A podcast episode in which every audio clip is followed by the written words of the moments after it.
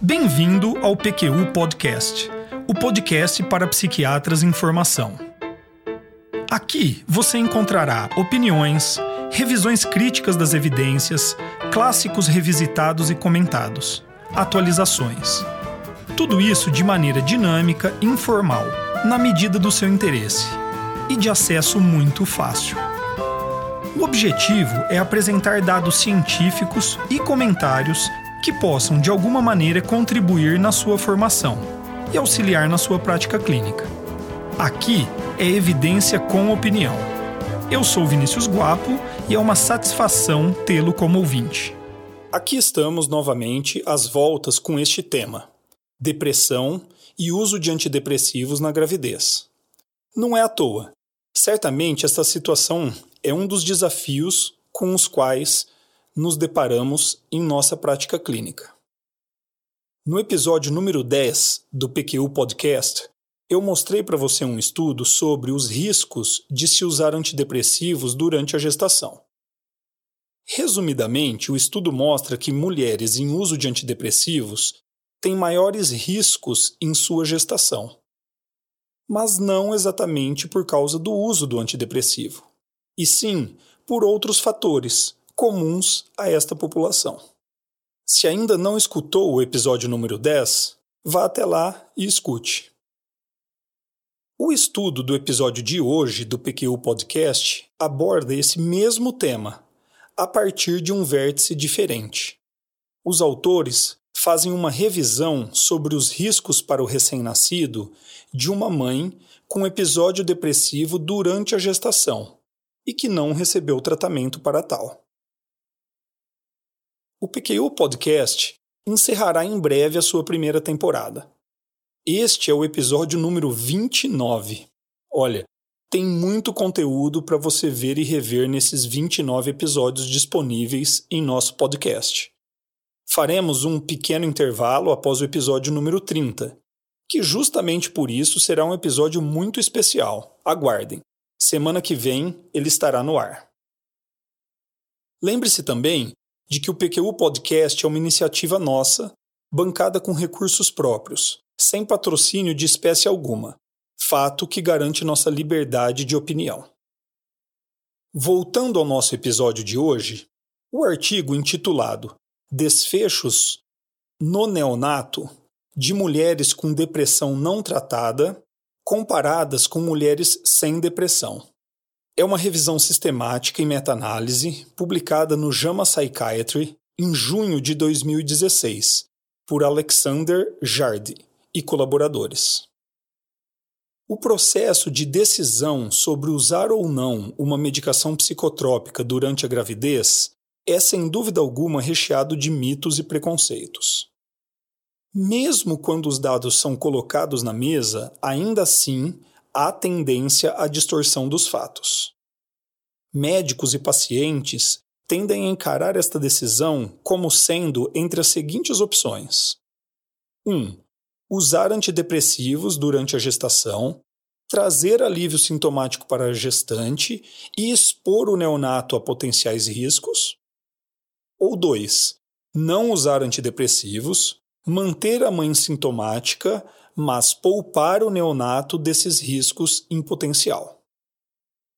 Não é à toa que um levantamento publicado em 2009 por Goodman e colaboradores mostrou que apenas cerca de 30% das mulheres grávidas com episódio depressivo consideram o tratamento farmacológico como uma opção viável. A escolha baseada nas opções descritas suscita culpa. Uma gestante é capaz de qualquer sacrifício para poupar seu filho de riscos. Continuar deprimida passa a ser uma missão. O problema é que não podemos ter certeza que essa decisão seja assim tão simples. Não tratar a gestante realmente poupa neonatos de riscos? Jardim e colaboradores argumentam que as poucas revisões prévias a respeito desta questão não foram bases seguras sobre o uso ou não de tratamentos antidepressivos nas gestantes. Mas anotem aí o seguinte ponto.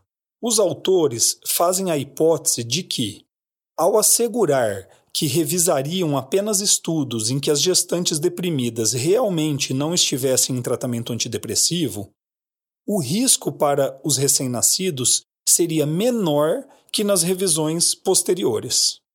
A ideia aqui é que o tratamento antidepressivo, não contabilizado ali pela metodologia dos estudos, estaria aumentando artificialmente o risco causado pelo episódio depressivo em si durante a gestação.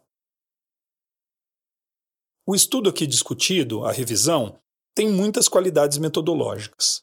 Foi descrita previamente em um banco de dados online e registro de revisões sistemáticas. Esse tipo de banco de dados é uma tentativa de diminuir sua manipulação em busca de metodologia que fornece os resultados desejados e conta também com um método de busca e seleção de artigos extremamente cuidadosa e minuciosa. Com essa metodologia, 4.279 artigos foram selecionados para rastreamento pelo título e resumo.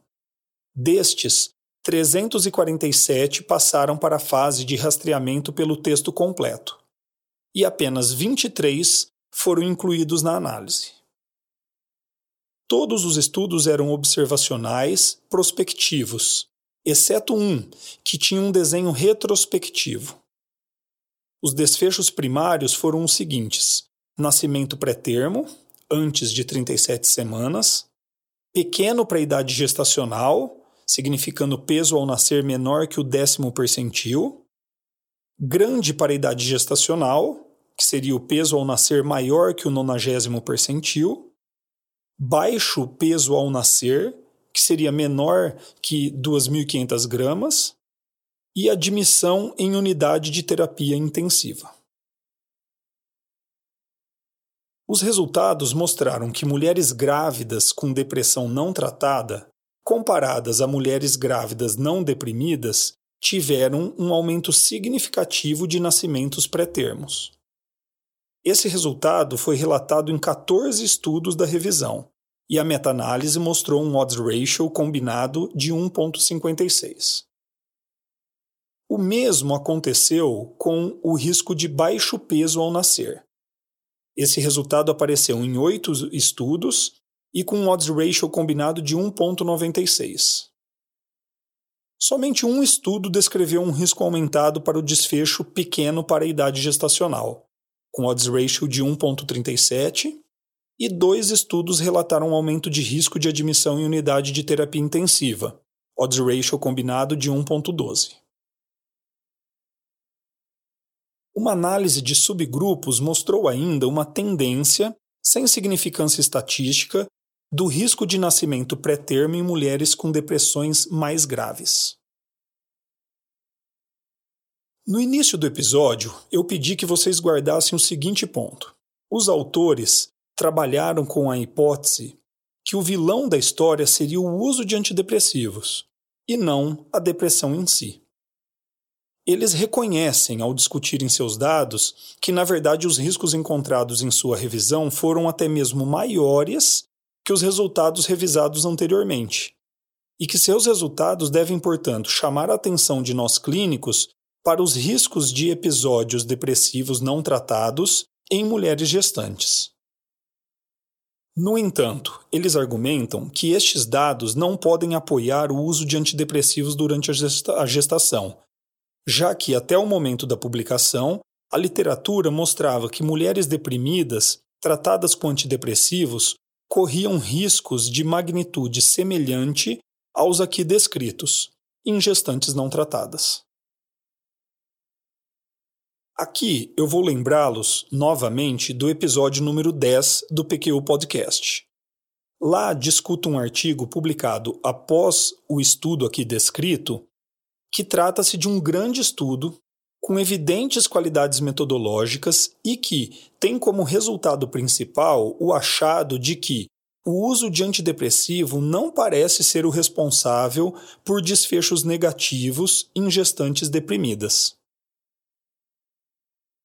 Somando-se estes resultados, eu diria que a decisão que se coloca frente a gestantes e seus clínicos é a seguinte: 1. Um, usar antidepressivos durante a gestação trazer alívio sintomático para a gestante e expor o neonato a alguns riscos potenciais. Ou 2. Não usar antidepressivos, manter a mãe sintomática e expor o neonato a outros potenciais riscos. Assim como no episódio número 10, eu ressalto que a decisão de usar antidepressivo durante a gestação é complexa e deve ser tomada caso a caso.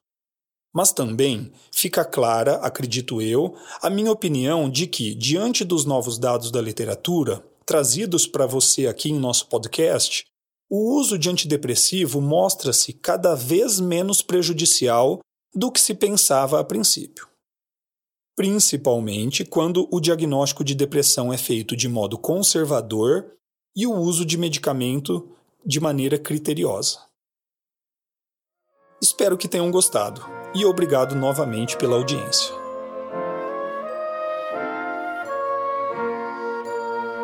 Opiniões, dúvidas, questionamentos? Participe do nosso grupo no Facebook.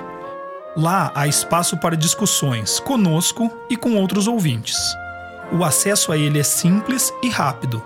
Basta se cadastrar em nosso site. Assine o feed do podcast. Se você está no iTunes ou em qualquer plataforma de podcast, basta clicar em assinar e receberá automaticamente nossos novos episódios em seu aplicativo. Visite nosso site www.pqpodcast.com.br. Lá você encontrará as referências citadas neste e em outros episódios. O PQU Podcast agradece sua atenção.